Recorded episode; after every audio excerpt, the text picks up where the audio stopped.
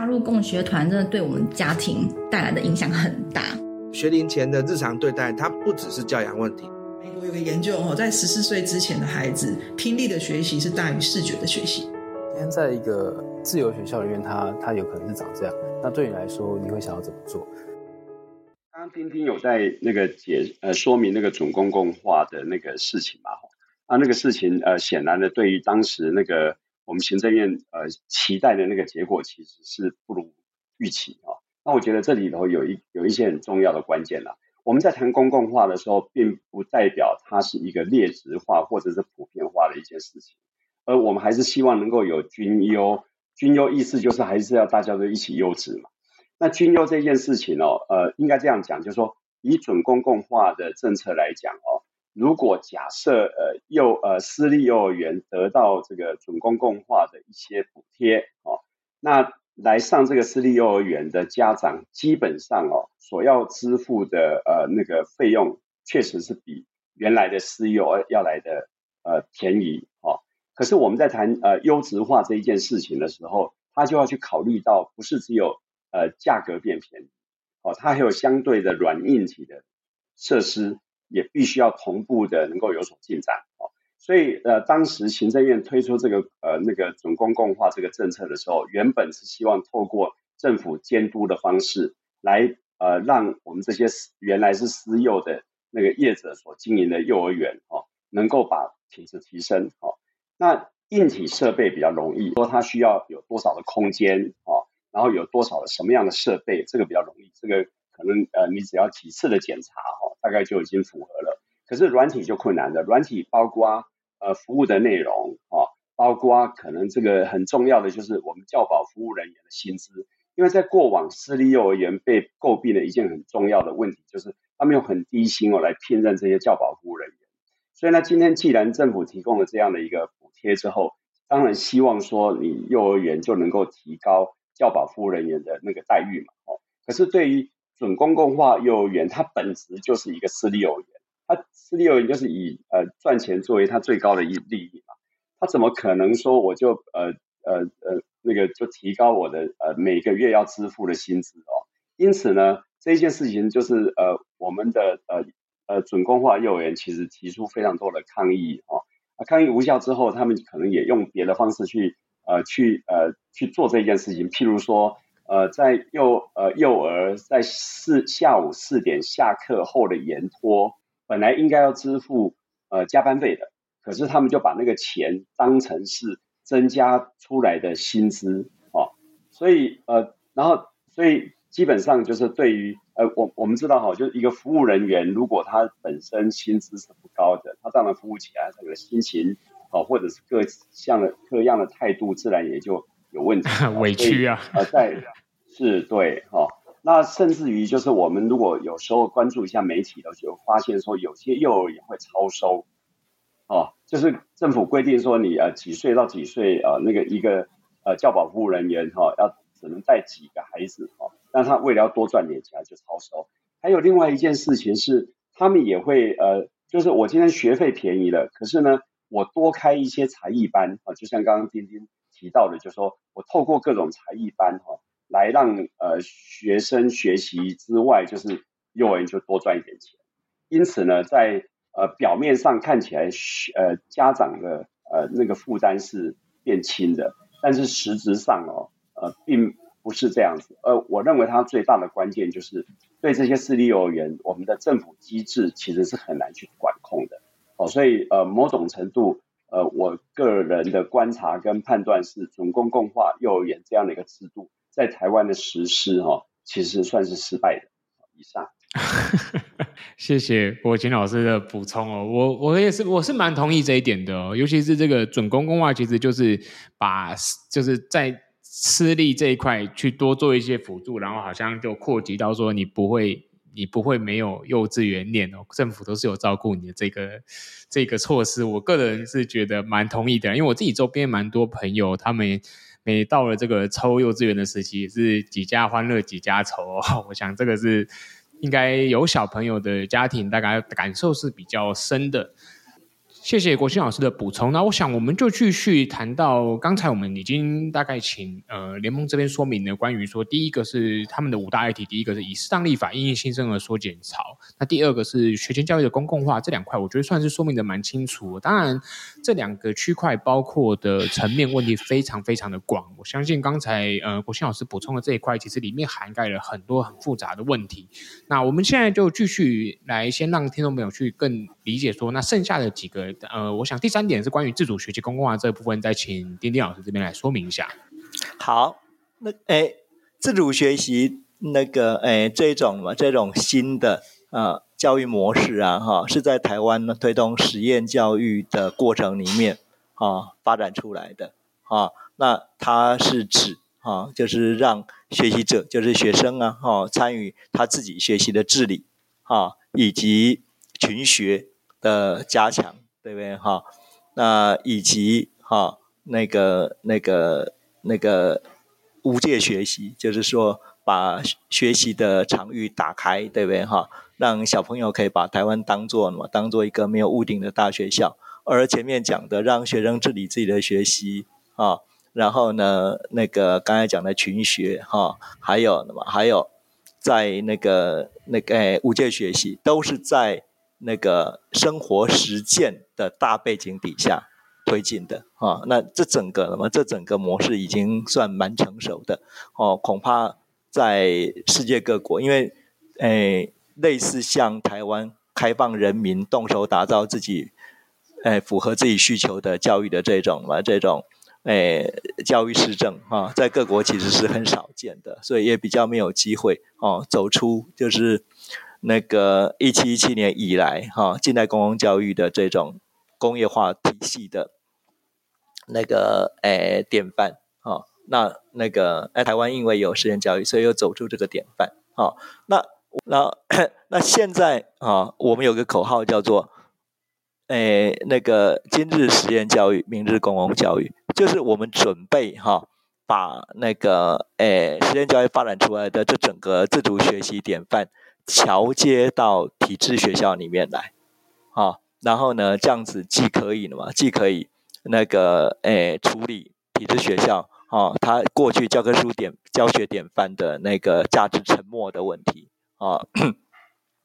而且也可以了嘛，也可以更趋向适性学生的适性学习啊，那这其中就有非常那个诶多的诶教育界的惯性要去克服。哦，那如果不是在现在危机深重的局面下，对不对？哈、那可能就是很难克服。哦，那但是现在我们那个，我觉得时机点是对的，对不对？哈、比如说，如果在十年前，哈、我们要在体制学校全面推那个、那个、那个自主学习，对不对？哈、那自主学成本呢？哈、大概那么，哎，郑铎做过八年的实验，哈、大约哈、每升哈。每年的单位成本要到十八万左右啊，啊，这是疫情疫情前的数字。那疫情后啊，因为通货膨胀有点涨，对不对哈？所以应该会到二十万上下啊。那在那个诶十年前，对不对哈？那学生的那个诶单位成本没有到二十万，那你在你要把这个自主学典范推广到体制学校里面来啊，是困难的。但是我国已已经在二零一八年的时候，哦，让那个我们国中小每生单位成本，哦，突破十八万。那现在差不多是在二十万左右，哦，所以差不多整个我们公立学校每生单位成本已经 match 到，哦，那个自主学习的每生单位成本，所以在财务上现在是没有问题的，哦，那那个哎。跟着需要的就是什么？跟着需要的就是观念上的打开。然后那个诶，一零八课纲哈，他主张的自发互动共好，哈，那自发哦，它其实就是什么？就是自主学习嘛，啊，那共好其实就是群学嘛，啊，互动哦也是什么？也是由全学所所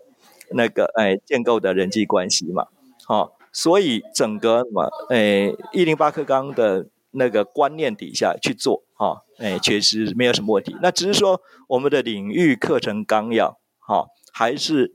那个那个诶，依照传统的教科书教学模式去定的，就是由学科专家、大学教授他们去定，啊，每科每个领域要教什么，那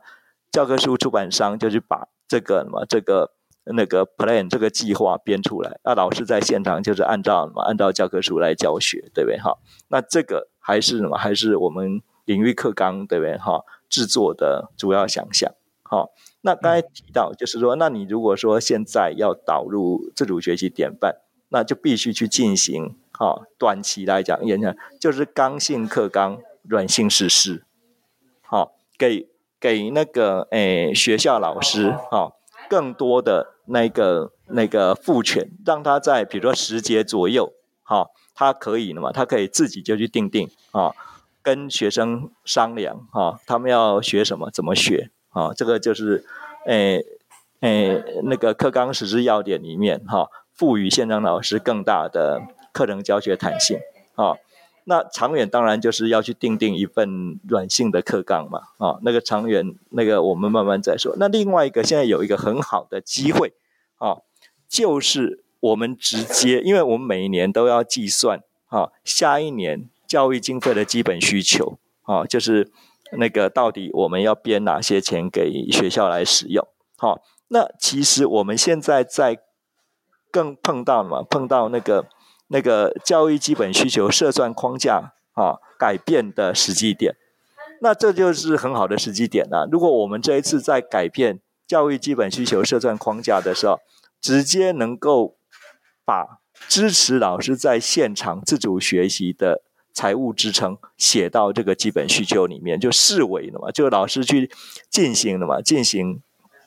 那个学生自主学习的时候，然后哎，这个是为政策上所许可，也鼓励。好，那我们呢，在计算教育经费的时候，就给他一笔钱去支持啊，这个老师的那个哎，在他班上导入自主学习的作为。好啊，现在就是那个最好的时机嘛，啊。那当然还有很多，那么很多的工作要做，因为那个在整个教师族群不是比较均匀的，它可能嘛可能有很大的差别。那其实其中啊哈，有差不多一万人左右啊，是蛮好的学习者，哈，他们这一万名左右的老师，他其实哈透过跨校的学那个那个共备啊，就共同备课。哦，组成的学习社群，其实他们自己已经有了，已经有群学的经验。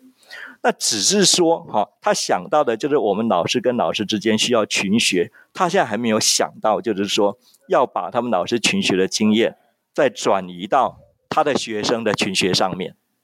嗯，好、哦，哎，那这个也是很好的契机啊，因为那个你现在不能从外面去改老师，而是从老师里面，哈、哦。那个本身就是很好的学习者的那一篇那一批自己先改，好，那就变成老师自己领头在适应改变，不是别人去改他，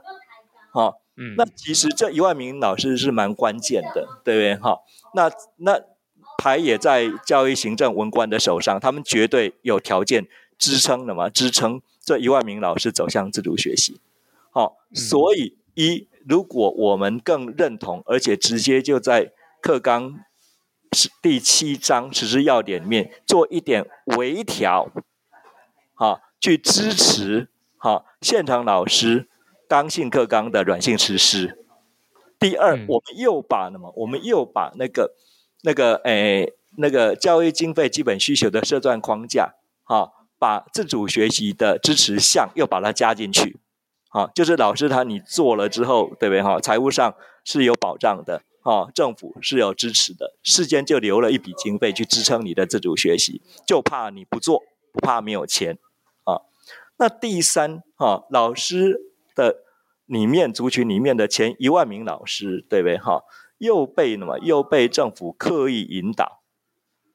啊、哦，鼓励，啊、哦，带领自主学习，啊、哦，那这样子的话，哈、哦，得到的好处就是。我们可能一般国民他不需要什么，不需要去参加昂贵的机构实验教育，他跟学校里面老师勾结，哦，就可以改他们班的课表，哦，就可以了嘛，就可以把自主学习的元素，哈，在比如说时节里面引进过来，啊，那那那个什么，这个就是我们现在要做的事情，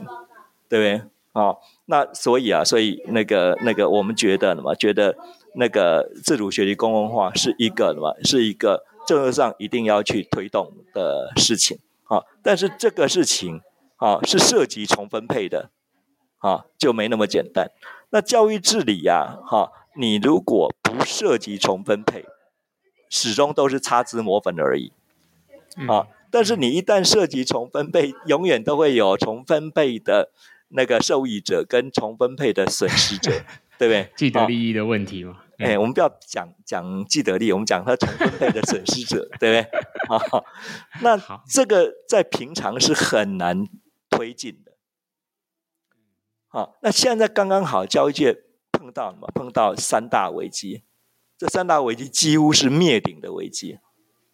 啊，所以变成说文官在这个时机出手，好引导，好我们体制学校渐渐走向自主学习，好受到的阻力会较小，啊，但是就算受到阻力会较小，文官还是要很有魄力的。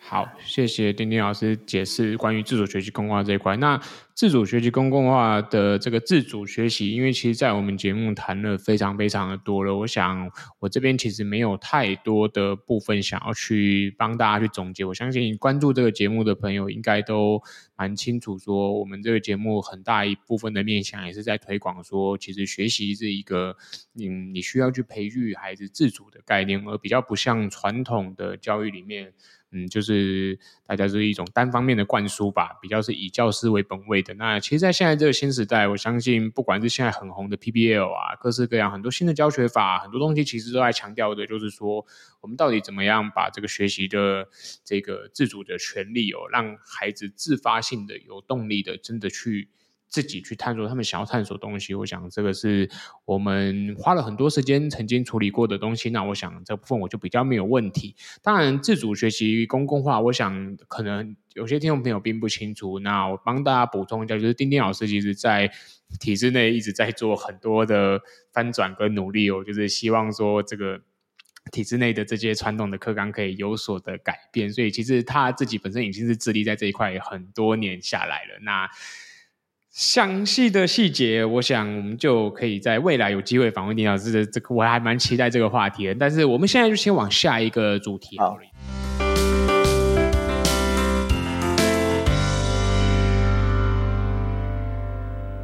所以我觉得很有趣的是终身学习公共化这一块，因为我相信。台湾喊终身学习这个口号，应该已经 超过十几二十年了，就是不断的在讲这东西。但是到底实际的你们看到的情况是什么？跟你们希望做到的改变是什么呢？我们过去三年呢，哈，突然间观察到，哈，那个哎，给为年轻人的这种学习广告，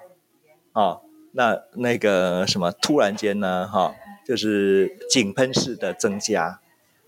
啊，而且，呃，就是就是，那我们稍微去了解，就发现一个情况，对不对？哈，就是什么？就是那个对，那个，哎，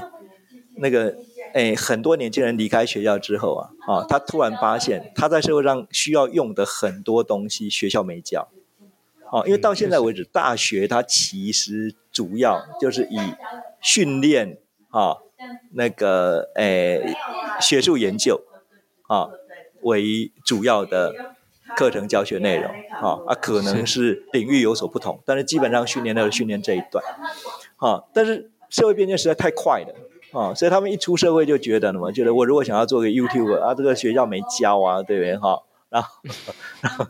然后太多太多，然后学校没教。那其中有一路啊，哈，特别什么？特别喷的凶的，啊，就是什么？就是诶，跟年轻人讲说，他要什么？他要进行那个。呃，那个，诶、理财教育，然后告诉年轻人一个神话，其实这个神话是不会的嘛，不会兑现的啊。就年轻人呢，哈、他应该啊，哈，上他们的课啊，然后去增加财商啊。那增加财商之后呢，啊，他就可以了嘛，他就可以在年纪轻轻的时候啊，哈、啊，获得大量啊，哈、啊，哎，炒作金融资产啊，得到的财富，然后他就可以，哎，财务自由。好、后半辈子的这个对年轻人很有什么很有吸引力，但是背后它其实什么，其实那个什么那个是有太多事情没有跟年轻人讲啊、我们始终把这个叫歪楼理财课程，对不对？哈、那年轻人需要的是不歪楼理财啦。对 那呃，所以啊，哈、所以现在很清楚，就有一个什么一个年轻人出社会的需求，对不对？哈、那现在这个需求哈、是由什么？是由那个诶商品市场。在填补啊、哦，但是你也知道，说商品市场里面一则骗人的东西还蛮多的，对不对啊？啊，比如说像刚才的歪楼理财，对不对哈、哦？然后那个什么第二个，对不对哈、哦？它不是公共的啊、哦，不是公共的，就是什么？就是有钱的取得嘛，没有钱的不能取得嘛，对不对啊、哦？那所以我们就需要嘛，需要那个去推动啊、哦，在终身学习这一块。啊，有更好的啊公共化的学习网络，啊，让年轻人他离开学校之后，哦，还有需要学的东西，啊，他能够那么能够那个那那个从这个公共的网络里面啊，几乎平价的平等取得嘛，啊，那其中很好的一个一个既有的那个诶网络，其实是社区大学的网络。只是说，设立大学，他以往他比较熟悉的是四十四四十五岁以上的大龄国民，哎，那他对年轻人比较嘛，比较没有着力，啊、年轻人也不会想到说要学东西要从什么，要从那个，哎，那个，哎，社大哈、这边的嘛，这边来，来那个，哎，努力，对不对哈？那这个努力是双方面的，社大也要更靠近年轻人。好，那年轻人哈也要记得，就是说哈，去什么去去去那个那个找更多公共化的这种学习网络。那这背后跨部会的政府合作，哈，譬如说劳动部那边有非常非常多的资讯，哈，那教育部这边也有终身司，对不对？哈，那很多很多跨部会的合作要一起来做，哈，所以那个联盟啊，哈。除了嘛，除了那个、那个、诶、那个、那个想要关切哈，那个诶治理教育治理的进步，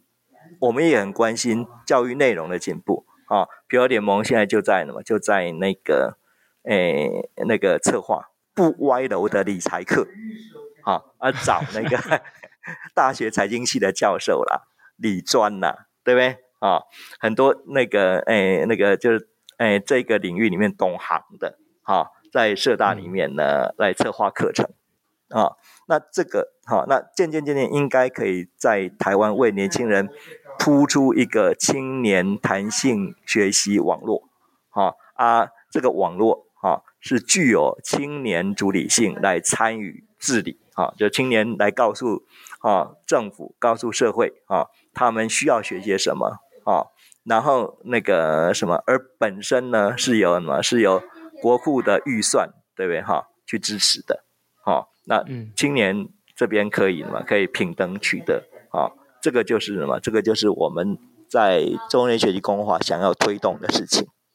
谢谢丁丁老师这块解释。然后我觉得终身学习公共化这个概念，其实我们节目之前稍微也都有提到过。我觉得就是包括说，像现在很多嗯国际顶尖的企业，不管是 Google 或是 Apple，其实他们在这几年来，其实也不止这几年了，他们已经推了蛮长一段时间，就是说他们发现他们需要的企业人才，已经不是学校这边能够提供的。对，所以他们变成说，很多企业开始自己。推出自己的培训课程，变成说，你今天如果想要来这边工作，那你就修我们这个课程。那我确保说，你真正学学到的东西，跟你需、嗯、我们需要的技能，是你在你进来的时候是确实能拥有的。那我觉得这其实反映了一个，就是说现在在教育端这边很多的教学跟时代其实是有点脱轨的。但它并不是完全脱轨。对对对，就是它并没有到完全脱轨，可是我们只能说，它随着现在包括 ChatGPT 这些 AI 的生成的技术，我觉得整个教育的翻转会越来越快。所以我其实很同意，就是嗯，在终身学习这一块，尤其是衔接在现在的国中、高中上去的这一块的人，他们很快就会面对到这个问题，就是你过往所学的东西，跟你未来搞不好新是新的工作出来了，你根本就没有这样子的技能，可是你却想要做的时候，大家到底？你能够选择的学习地点在哪里，跟学习资源落在哪里，那这些东西是不是能够有公共化去处理？我相信对，嗯，大家可以去思考这个问题背后的含义。最后还有一点是，嗯、关于说推进台湾成为青年的安居社会，我觉得这是一个听起来很非常有美好愿景的一个目标，可以再帮我们解释这个一这个部分吗？好，那联盟提出了许多呢，许多那个诶、那个教育的公共服务，对不对哈？那有其实呢，这些东西很多事情在欧洲哈都已经有在进行，对不对哈？那诶，我请那个诶，请教一下主持人，您知道台湾的租税负担率，就是我们的 GDP 全国的生产，对不对哈？有多少比例哈？就是有多少百分比哈？是透过集体的税收哈，用来什么？用来提供公共服务吗？这个我还真不知道呢。百分之十三。那超收的时候，我们租税负担率是百分之十四。比如说这两年超收，我们的租税负担率是百分之十四，好，平常是百分之十三，对不对？哈，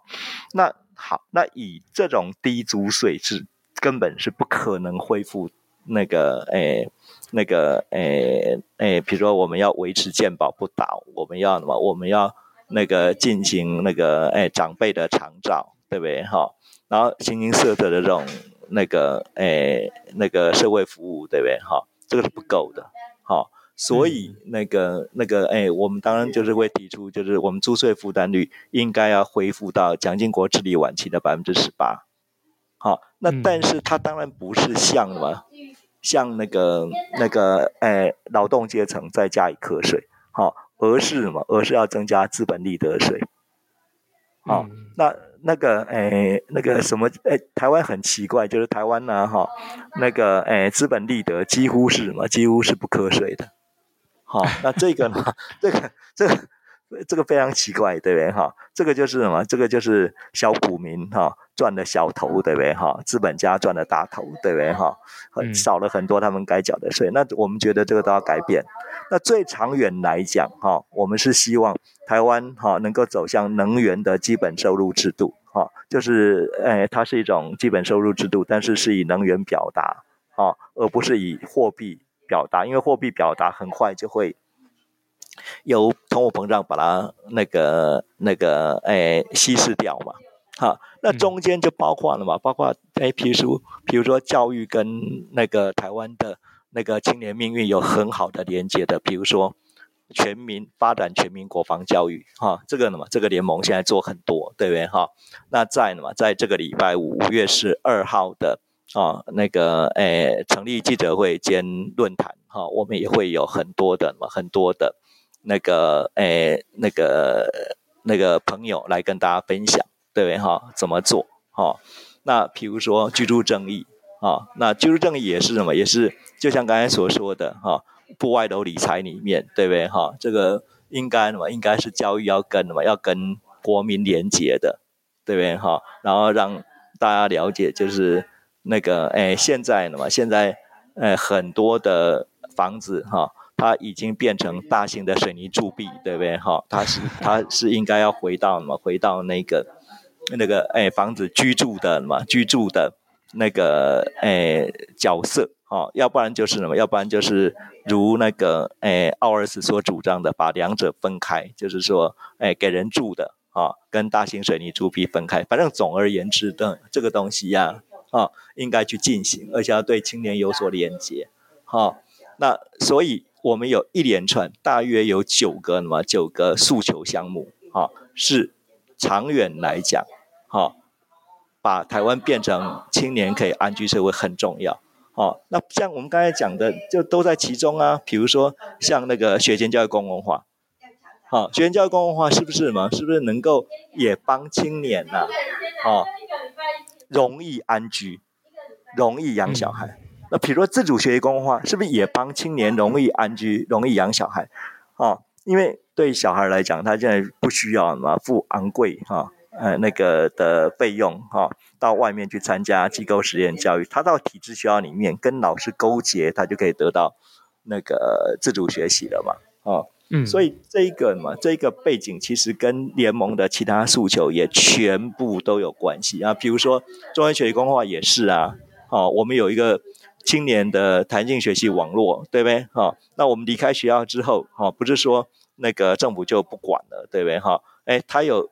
那个很好的那个哎那个网络治理的那个那个模式，哈、让什么让始终能够在网络中提供青年所需要，而且青年所提出哈的那这些什么这些哎学习的项目啊，那国库又可以分担啊青年学习的那个那个诶经费跟成本啊，那包括企业还会什么还会提供什么提供啊那个每个月啊四小时青年的学习假，对不对哈？那这些什么这些。就是什么？就是我们讲哈，推进台湾成为青年安居社会的要去做的事情啊，包括刚才讲的全民国防啊，对不对哈？那个诶，然后呢，那个诶，居住正义啊，对不对哈？还有那个尊严就业啊，哈，还有那个诶，那个增加资本利得啊，就增加基本利得税啊，对不对哈？还有诶，长远来讲哈，去走向。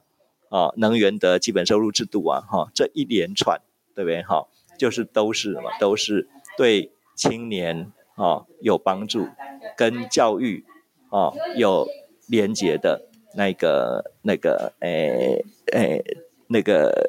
政策项目。哦，那我们也希望说，在那个诶明年的总统跟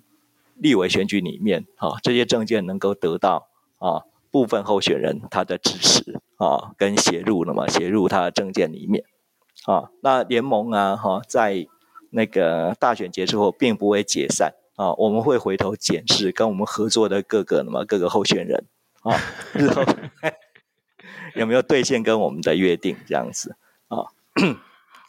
好，那那因为五月十二号就是那个后天呢，哈，联盟会开成立记者会啊，并且请各界朋友啊。来跟联盟聊天，对不对哈？用 OST 的形式跟联盟聊天啊！如果说那个听众朋友里面哈，有人对联盟这些诉求有兴趣，对联盟啊哈，诶这种诶那个透过总统大选去推进政见实施的做法哈，认同哈啊，请那个诶五月十二号，对不对哈？早上那个九点四十以后，啊，到青岛东路八号 NGO 会馆来参加联盟的这个诶成立记者会，啊，暨 OST 论坛，谢谢。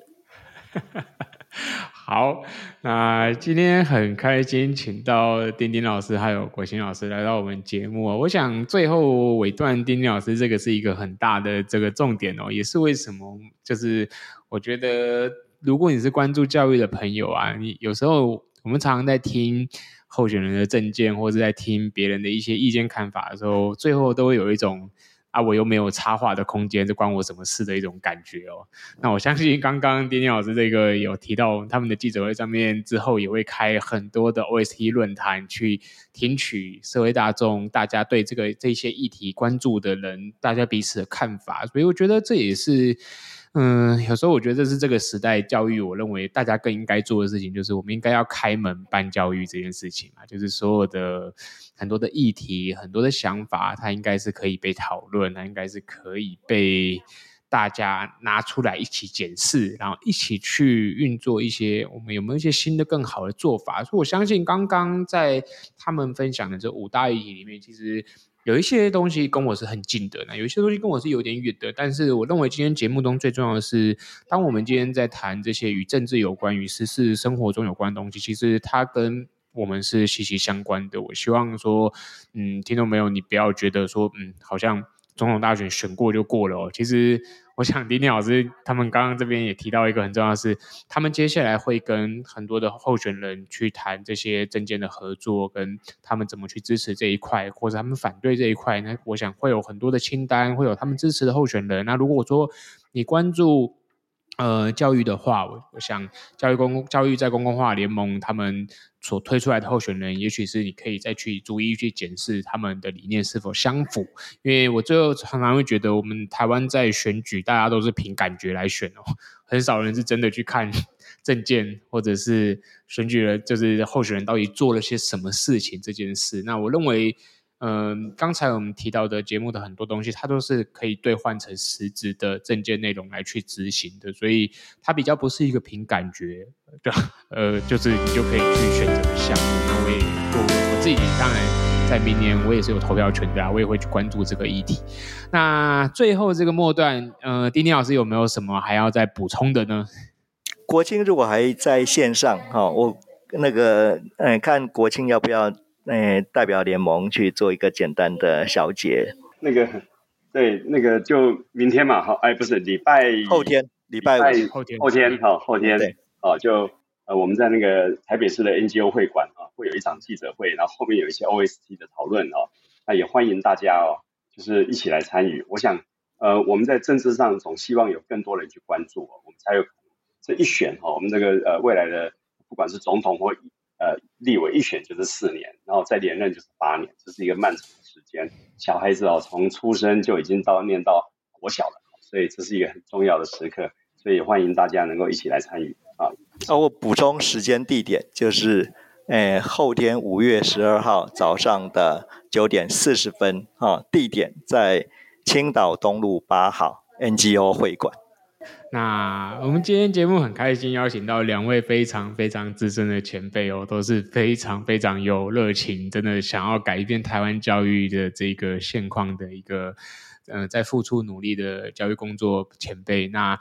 我想希望大家能够继续关注，呃，教育在公共化联盟。我们节目的资讯里面也会放上他们的一些相关资讯。那如果说你礼拜五有时间，五月的十二号。那很欢迎你可以到那个青岛东路那边跟他们一起召开 OST。那我相信会是一个非常充实的一天哦。其实我也身边也有朋友邀请我去，然后我也 我当天还是有一些刚好有一些别的安排，但是我我非常支持这个活动哦。然后我觉得就是教育跟我们息息相关啦。我希望大家如果有收听这个节目的朋友，就是你们每一个人都是有机会改变台湾教育的一个一份子。不会因为说啊，我只是一个市井小民，就像我今天来录这个节目，我还是有我的理想，我还是有一些我希望可以帮助他们的事情。好，那我们就下一集再见啦。好，大家拜拜，拜拜，拜拜，谢谢。